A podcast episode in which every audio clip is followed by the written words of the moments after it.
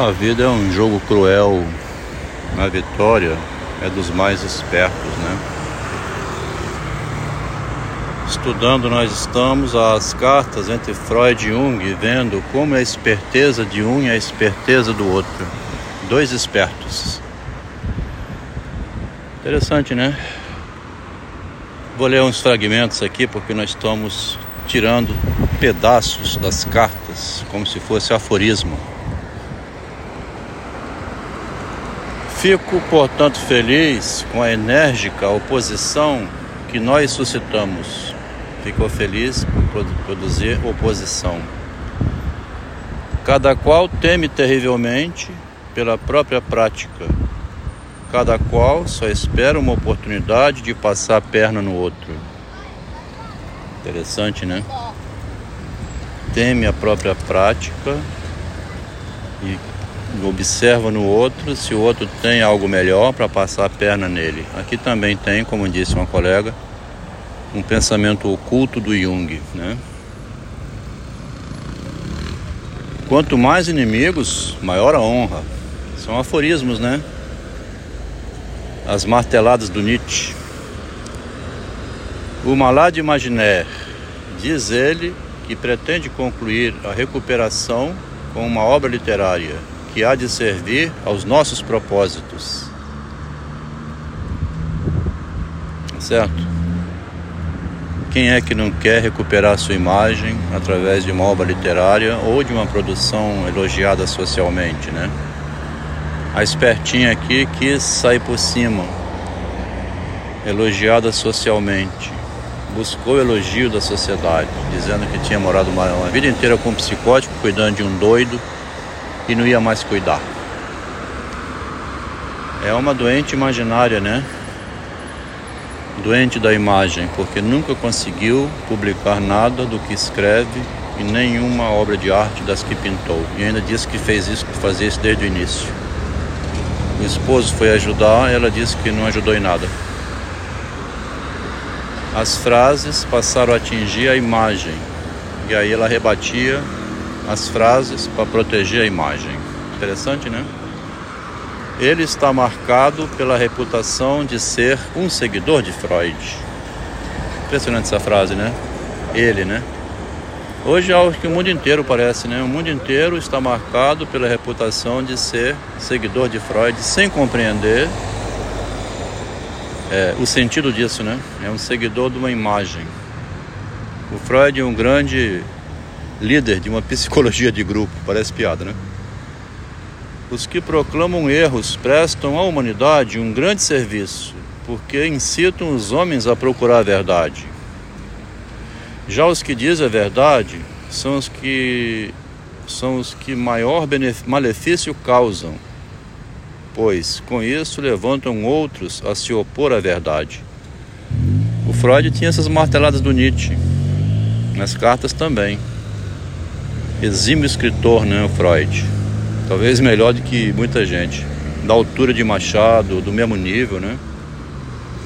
Os que proclamam erros prestam à humanidade um grande serviço. Por quê? Porque incitam os homens a procurar a verdade.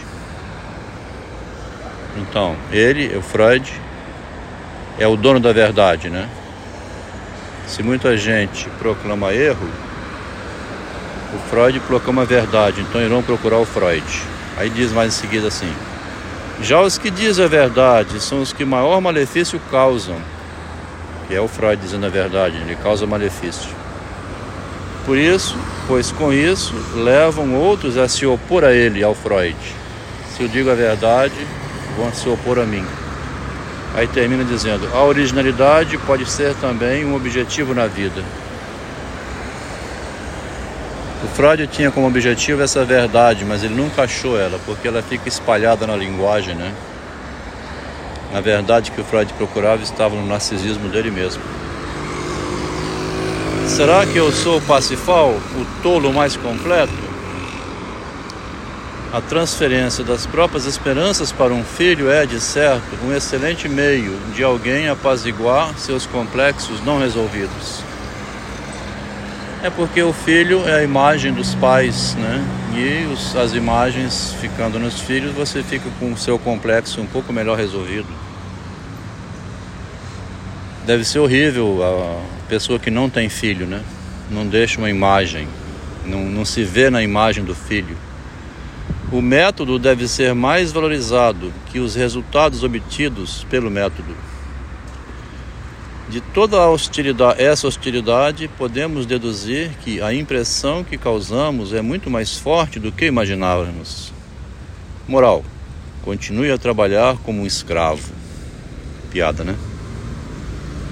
Ele depois vai falar isso lá no problema econômico do masoquismo. Ele trabalhava como escravo para preservar uma imagem para a posteridade e é, enfrentando hostilidades, né? De toda essa hostilidade podemos deduzir que a impressão que causamos que é muito mais forte do que imagináramos, o imaginário aqui, que é provocar para causar um rebuliço e com isso ser renomado, né?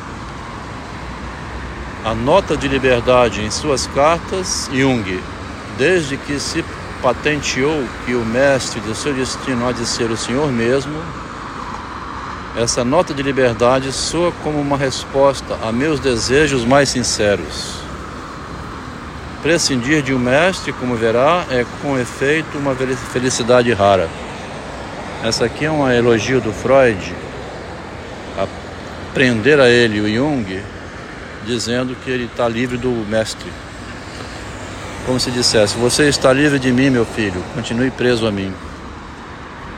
A nota de liberdade em suas cartas, porque Jung demonstra a nota de liberdade, né? Assim, livre de ficar preso ao que Freud manda ele escrever, né? A nota de liberdade nas suas cartas, desde que se patenteou que o mestre de seu destino há de ser o Senhor mesmo, essa nota de liberdade soa como uma resposta a meus desejos mais sinceros.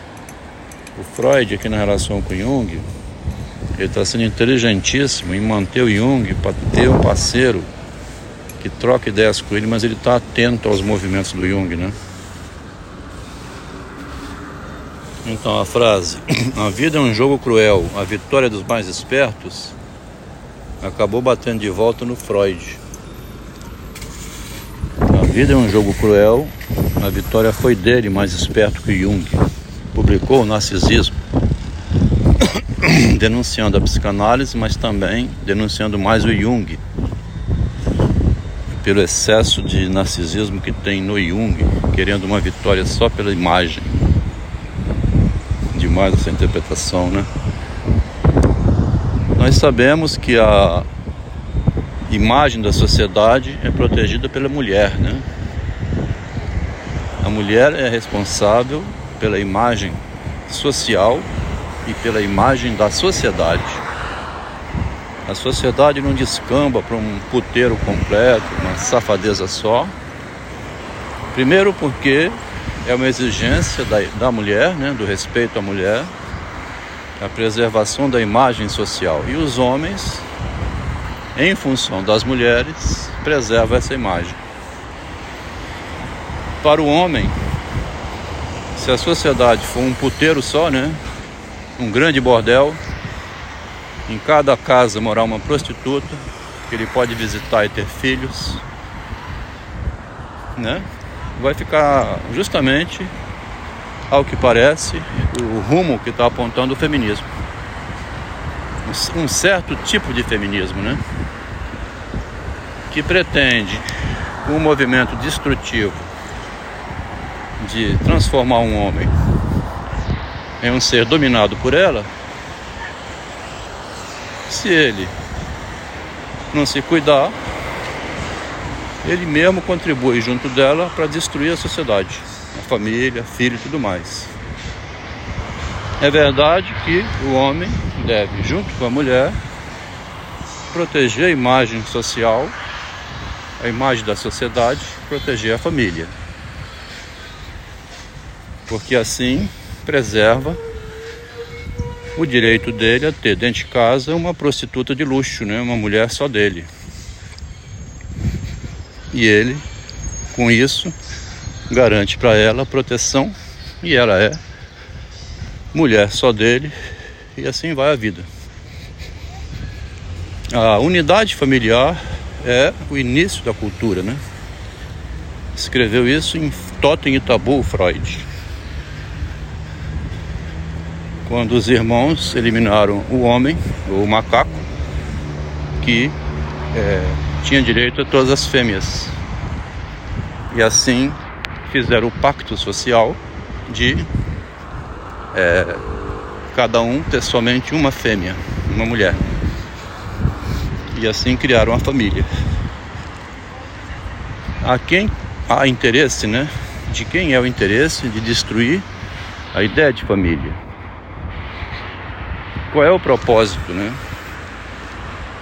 Porque você destruindo o homem, você destrói a família. Aqui nós estamos fazendo filosofia, né? Isso não é nenhuma guerra como a da Ucrânia. Propósito é deixar aqui conhecimento registrado para quem gosta de estudar, né? De se informar sobre a loucura em que pode se transformar quando o império da imagem domina. Na Idade Média foi assim com a igreja. Nos países comunistas é assim com os comandantes, que mantêm a população em cativeiro, sem dinheiro, né? sem capital. Essa onda do feminismo atual, que caminha cada vez mais para uma imposição da imagem, obrigando o real a calar a boca, né? Se o real, que é o, o homem, que pouco se importa com a sua própria imagem,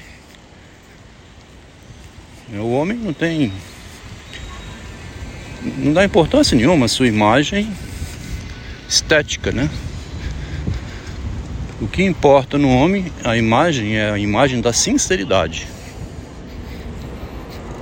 O homem é o protetor contra a falsidade, né?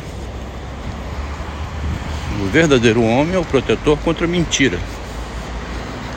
Senão não haveria justiça no mundo. Com a vitória da falsidade, a, justi a justiça desaparece. O Freud é obcecado aqui pela busca da verdade. E a verdade é uma ideia de justiça justiça seja feita ao Freud. Né? Ele inventou uma psicologia que acolhe confidências privadas, confissões íntimas da pessoa enlouquecendo. E essa verdade nós devemos ao Freud. Qual foi a verdade que nós devemos ao Freud? Ele tem inventado uma, um dispositivo de escuta chamado psicanálise com formação de psicólogos. E eu, como engenheiro, sempre direi que a minha vida foi salva pela psicanálise, por um analista que me escutou durante 13 anos seguidos, até eu descobrir é, essa força da imagem, né? Um dia, quando numa conferência, diante do meu analista na plateia, Falei abertamente, livremente, sem pensar muito, que a psicanálise é uma filosofia. Ele sofreu muito com essa frase, mexeu com a imagem dele, que é um fiel seguidor da psicanálise do Freud. Ele se estrutura comercialmente também como uma pessoa que vive pesquisando a psicanálise. Essa frase magoou o analista. Vê como é que uma frase é imaginária? Atingiu o analista. Você não pode falar uma coisa dessas. A psicanálise não é uma filosofia.